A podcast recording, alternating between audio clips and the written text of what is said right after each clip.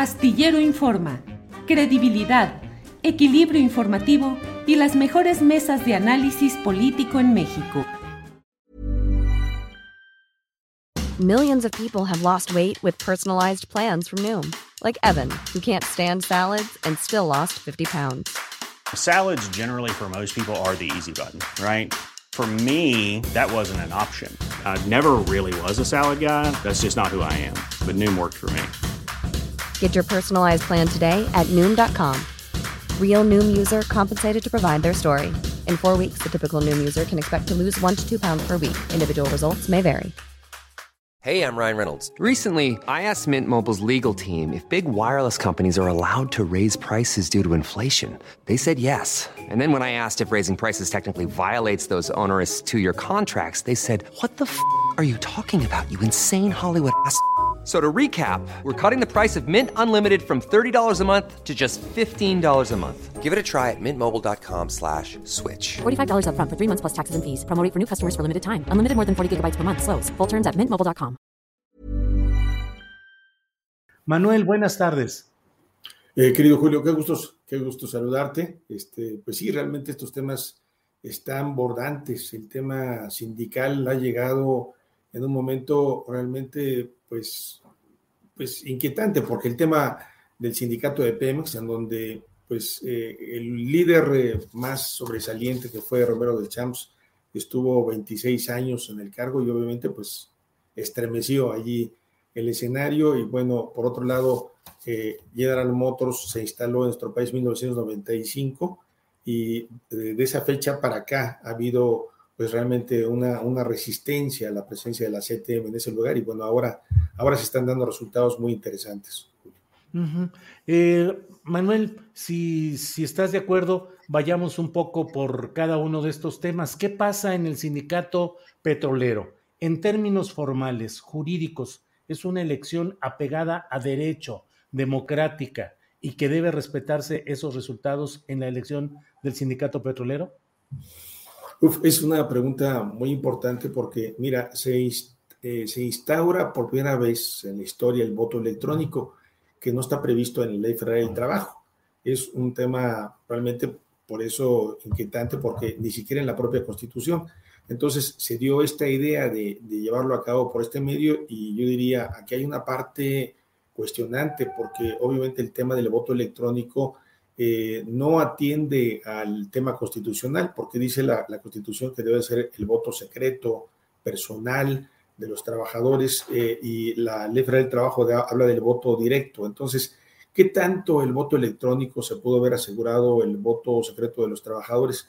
Hay muchas denuncias de trabajadores en donde dicen que intentaron ejercer su voto y ya habían votado y dicen, bueno, este, en algunos casos eh, la condición de que tuvieran que entregar una fotografía al momento de estar emitiendo su voto. Entonces, este, este escenario realmente está cuestionante. Este, es, eh, es cierto que fue impulsado por la propia Secretaría de Trabajo, pero le falta ese ingrediente.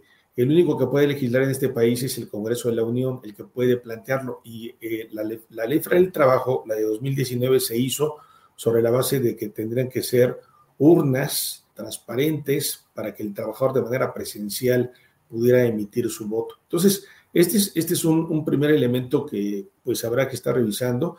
Y luego, por otro lado, pues están los temas en donde... Manuel, perdón, ¿le faltaría en ese sentido legalidad y legitimidad al resultado de esa elección? Sí, evidentemente, porque el medio en el que se llevó a cabo no está previsto en la legislación y entonces, obviamente, ese puede ser un, uno de los elementos de los grupos contendientes para poder estar eh, tirando esta, este proceso de votación, que obviamente pues llama mucho la atención porque fue un, un resultado impresionante, no, no, se, no se había previsto que pudiera hacer de esos alcances, que pudiera alcanzar ese número de, de votos, ¿no? Este, eh, el 70% y sobre la base de este, de este medio. Entonces, sí, sí, sí, este es eh, una circunstancia que pudiera cuestionarse en el ámbito de la legalidad, eh, porque no fue a través de un medio previsto en la Federal del Trabajo. Bien, eh, Manuel. Eh, por otra parte, todo lo que se está dando en ese terreno me parece que desacredita un instrumento valioso para más adelante como podría ser el voto electrónico. Ya no lo digo en lo general, en elecciones generales de ciudadanos para elegir sus representantes populares, sino también en este ámbito de lo sindical. Sí, sí, en efecto. Eh, esta circunstancia de algunas quejas de trabajadores en donde dicen que de un solo celular pudieron haber salido, salieron incluso 200 votos, obviamente pues esto llama mucho la atención. A mí me parece que es, es un tema que, que, sí es plausible poderlo llevar a cabo y habrá que llevar a cabo una, una legislación que pueda precisar y asegurar este tipo de recursos. Obviamente el tema del voto electrónico es un, un tema avanzado, incluso pues a lo mejor está en condiciones más económico que el voto presencial, porque el voto presencial pues requiere de una estructura mucho más amplia. Te pongo, te pongo el ejemplo eh, de la votación en el Sindicato del Seguro Social, en donde allí hay 30 mil centros de trabajo y se concentraron en 800 lugares para que pudieran votar de manera transparente a través de, del voto presencial. Y bueno, esto condujo de que varios trabajadores tuvieran que estar trasladándose eh, cuatro, cinco, seis horas para llegar al lugar de la votación. Obviamente el voto presencial es mucho más complicado, mucho más caro y demás, pero obviamente pues cuenta con la presencia y la vigilancia de las autoridades. Eh, cuenta con la vigilancia de, inspectores que puedan estar checando que efectivamente no haya una, una violación a este tipo de expresiones. Y de la otra manera, ¿cómo se puede eh, reproducir una situación de vigilancia en donde efectivamente se respete el voto directo? Realmente es un, tema de, mucha discusión y bueno, lo que algunos se preguntan, bueno, ¿qué fue lo que ocurrió en Pemex? ¿Qué, por qué fue una votación de esta manera? También habría que ver un, escenario en donde nos encontramos que este sindicato eh, se, constituyó en el 27 de diciembre de 1935. Es un sindicato que tiene 86 años de formación y eh, obviamente pues tiene una historia muy larga y tiene uno de los contratos colectivos de trabajo más importantes en el país te puedo decir de que de los avances, yo diría, eh, sustanciales que tiene este contrato, es en el tema de los servicios médicos, porque llega a alcanzar eh, incluso clínicas eh, en varios lugares del país, tiene hospitales centrales, regionales, hospitales generales, y es, es, un contrato colectivo de trabajo que si tú lo revisas, es, alcanza 229 páginas. Y este, obviamente, pues es un, es un contrato eh, diríamos, eh, muy avanzado y obviamente pues también ahí refleja un interés de los trabajadores de que pudieran temer que un cambio de dirección o de línea pudieran eh, correr peligro sus prestaciones que son muy importantes. hay, por supuesto, temas de carácter económico, como por ejemplo en el tema de la jubilación, donde pueden tener una jubilación anticipada de acuerdo a lo que prevé la ley del Seguro Social o prestaciones eh, en el ámbito del aguinaldo, eh, que incluso pueden alcanzar hasta los 60 días. Entonces, hay una, hay una serie de condiciones en las cuales eh, puede haber un, tema en el que haya un grupo que sí esté convencido por esta consideración, pero ¿cómo uno puede tener una certeza que efectivamente se da por este medio si el tema de la libertad del voto está cuestionada por este, este elemento que se hizo de una manera, yo diría, apresurada y que finalmente eh, no, no cuenta con los elementos para poder estar asegurando esta circunstancia de lo que habla la ley del voto secreto, del voto personal, del voto libre, del voto directo que tiene que expresarse en ese ámbito. Y curiosamente, cuando coincide con, con, el tema de General Motors, en donde fue otro tipo de votación, una votación en donde se dio en los lugares de los centros de trabajo, estuvo presente la autoridad, diversos observadores y veían cómo el trabajador se identificaba y era el que votaba y tenía el espacio para poder expresar su voto. Entonces, me parece que esta circunstancia eh, plantea un análisis de qué es lo que tiene que seguirse en adelante. Y como tú bien dices, ¿cómo, cómo, cómo lograr que en efecto el voto electrónico se pueda llevar a cabo? Porque, bueno, finalmente estaremos hablando de que tan solo en cinco años, diez años, el tema del voto electrónico tiene que ser una, una forma de llevarlo a cabo, pero primero hay que legislarlo, hay que instaurarlo en la ley, hay que establecer mecanismos que de realmente eh, sean de avanzada, que no sea un, tema muy precario, que se pueda establecer y lograr que efectivamente la voluntad de los trabajadores sea una voluntad que realmente se pueda expresar y uno tenga la certeza que efectivamente esa es la realidad. Claro. Manuel, y pasando pues al tema que ya has mencionado de la elección en el sindicato de General Motors, ¿Qué sucedió ahí? ¿Cuál es la trascendencia de lo que ahí ha acontecido? Bueno, este, a mí me parece que es realmente un tema de otra connotación, porque en el primer caso, en Pemex, se trata de una empresa del Estado, una empresa en donde el patrón es el gobierno y ahí tiene una gran importancia. Y luego, por otro lado, eh, en el caso de General Motors, pues obviamente representa uno de los aspectos torales del TEMEC, en donde el gobierno de Estados Unidos tiene una preocupación de que al menos 56 empresas automotrices están en nuestro país y bueno, tiene un impacto para lo que es el empleo en nuestro país de que cercano al, millón de empleos forma directa o indirecta. Entonces, eh, estos, estos escenarios tienen que ver mucho por, por la importancia de la industria automotriz. Y bueno, por otro lado, también eh, este tipo de empresas han buscado en nuestro país el lugar eh, adecuado para no pagar en forma pues, responsable a los trabajadores contratos muy precarios y que obviamente van creando una inconformidad importante en los trabajadores. Esta, esta empresa que, que se constituyó precisamente en 1995 en nuestro país, eh, la, forma y respuesta ante la inconformidad pues fue llevar a cabo despidos a los trabajadores, despidos pues injustificados simplemente porque estaban organizando sindicalmente. Llega este proceso de, del TEMEC en donde se establece como condición. Hey, I'm Ryan Reynolds. At Mint Mobile, we like to do the opposite of what Big Wireless does. They charge you a lot. we charge you a little. So naturally, when they announced they'd be raising their prices due to inflation, we decided to deflate our prices due to not hating you. That's right. We're cutting the price of Mint Unlimited from $30 a month to just $15 a month. Give it a try at mintmobile.com slash switch. $45 upfront for three months plus taxes and fees. Promote for new customers for limited time. Unlimited more than 40 gigabytes per month. Slows. Full terms at mintmobile.com. Millions of people have lost weight with personalized plans from Noom like Evan, who can't stand salads and still lost 50 pounds.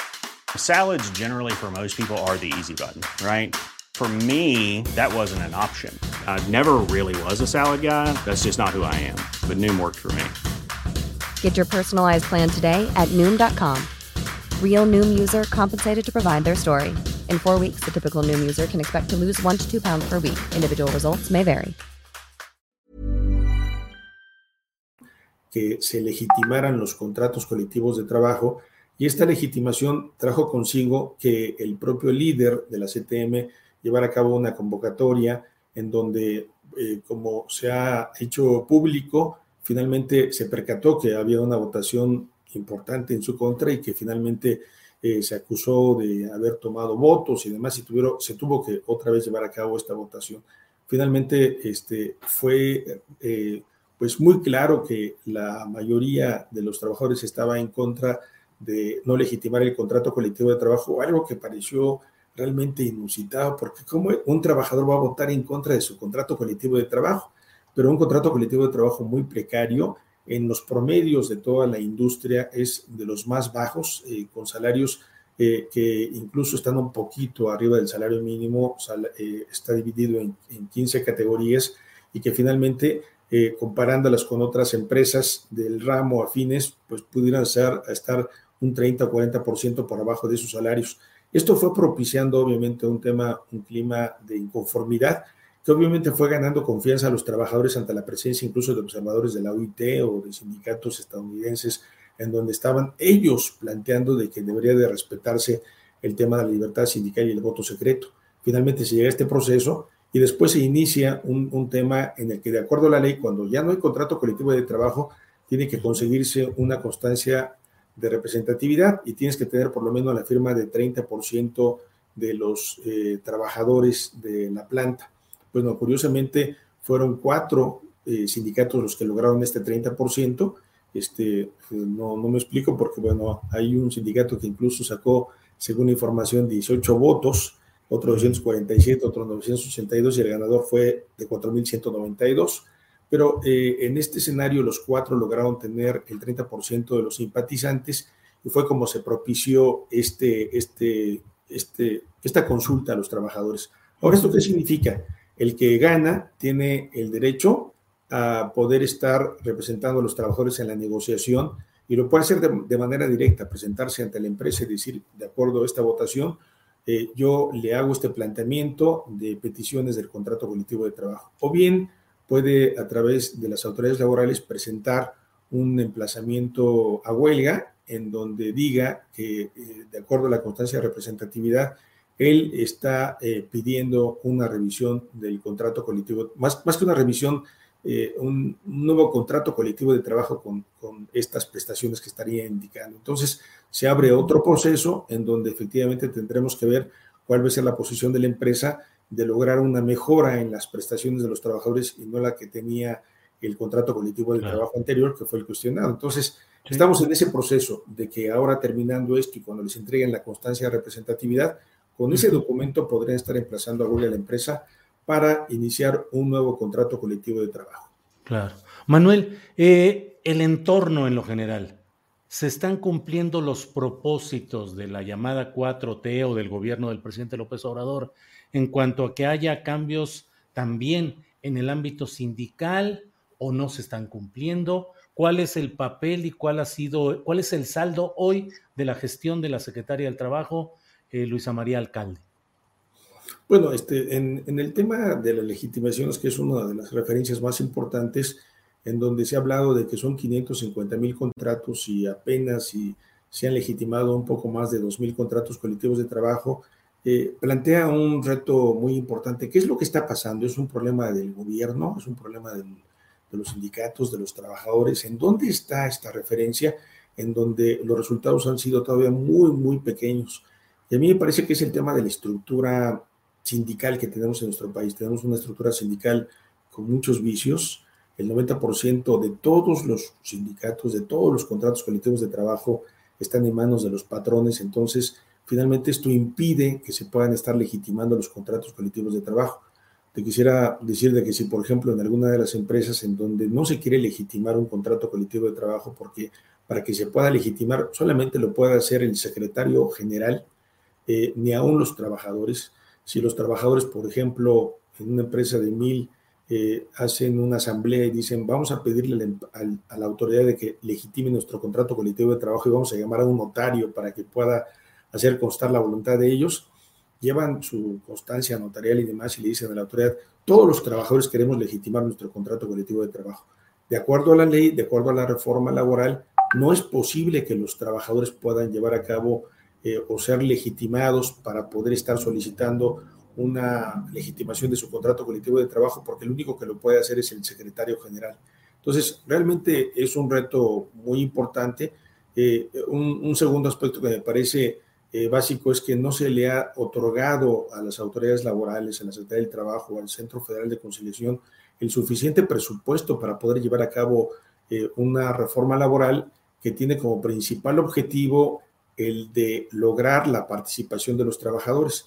Entonces, eh, por un lado está el, problema estructural de que el 90% de los contratos mm, mm, hay una resistencia que no se legitimen y que se mueran por sí mismos.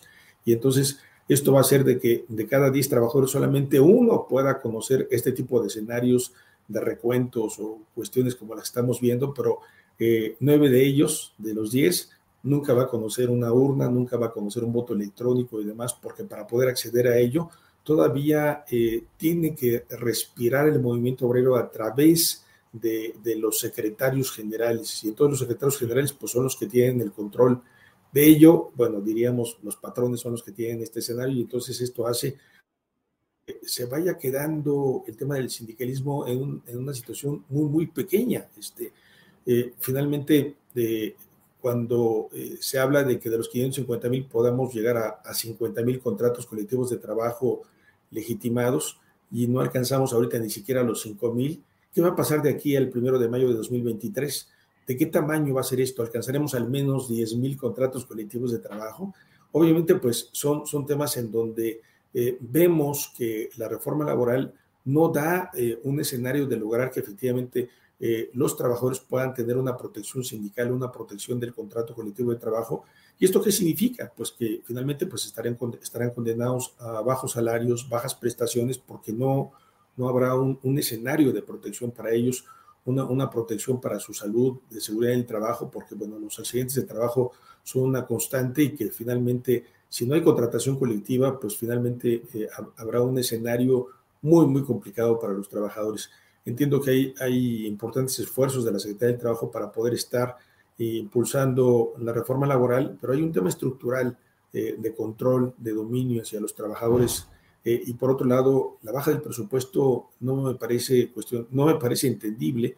Incluso, pues el propio gobierno de Estados Unidos ha, ha planteado de que no se está cumpliendo con el compromiso que se adoptó de dotar de los recursos suficientes en ese ámbito, eh, no solamente en el ámbito de los temas de los contratos colectivos de trabajo, sino ahora los juzgados laborales que se están instaurando y que, bueno, se hicieron como, como, en, como en un sueño, como si fuera una, un tema de, juzgados de lujo, en donde está un solo juez y eh, las partes están sentadas y hay público y demás. Pero si, si te dieras cuenta, eh, aún ahora en las cuentas de conciliación y arbitraje, cuántos cientos y cientos de, de casos llegan, cuántas audiencias se celebran y demás, Realmente creemos que este modelo no es el modelo más adecuado para poder llevar a cabo una reforma laboral en donde el tema laboral es de masas, de muchos casos, de muchos trabajadores y demás.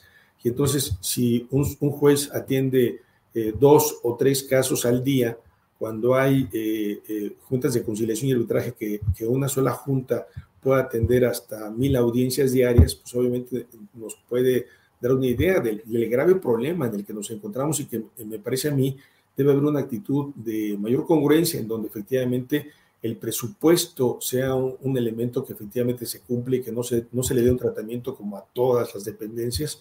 Eh, te quiero decir que, por ejemplo, en mayo de 2019, cuando se instaló la reforma laboral, le quitaron el 50% del presupuesto a la Secretaría del Trabajo, este, en algunos aspectos hasta el 30%.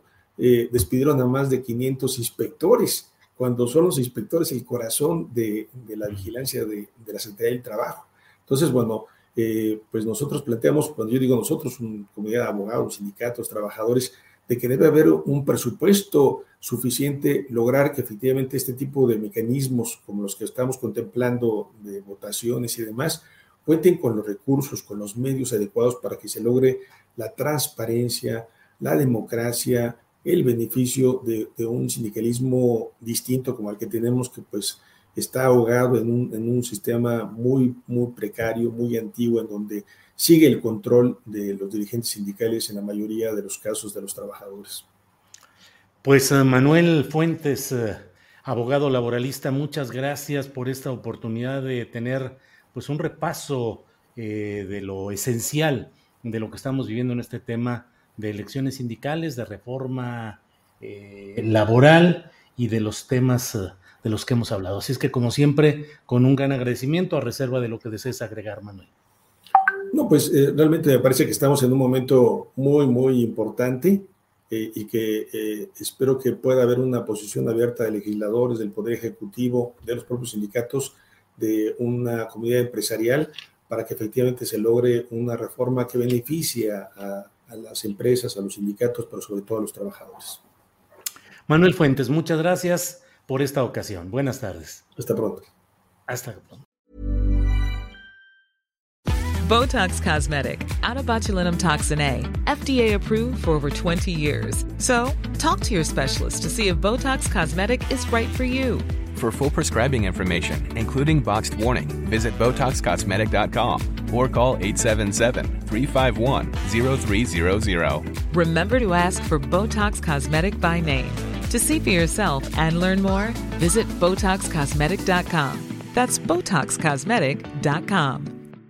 ¿No se merece tu familia lo mejor? Entonces, ¿por qué no los mejores huevos? Ahora, Egglands Best están disponibles en deliciosas opciones. Huevos clásicos, de gallina libre de jaula y orgánicos de Egglands, que ofrecen un sabor más delicioso y fresco de granja que le encantará a tu familia. En comparación con los huevos ordinarios, Egglands Best contiene la mejor nutrición como 6 veces más vitamina D, 10 veces más vitamina E y el doble de omega 3 y B12. Solo Egglands Best. Mejor sabor, mejor nutrición, mejores huevos. Visita egglandsbest.com para más información.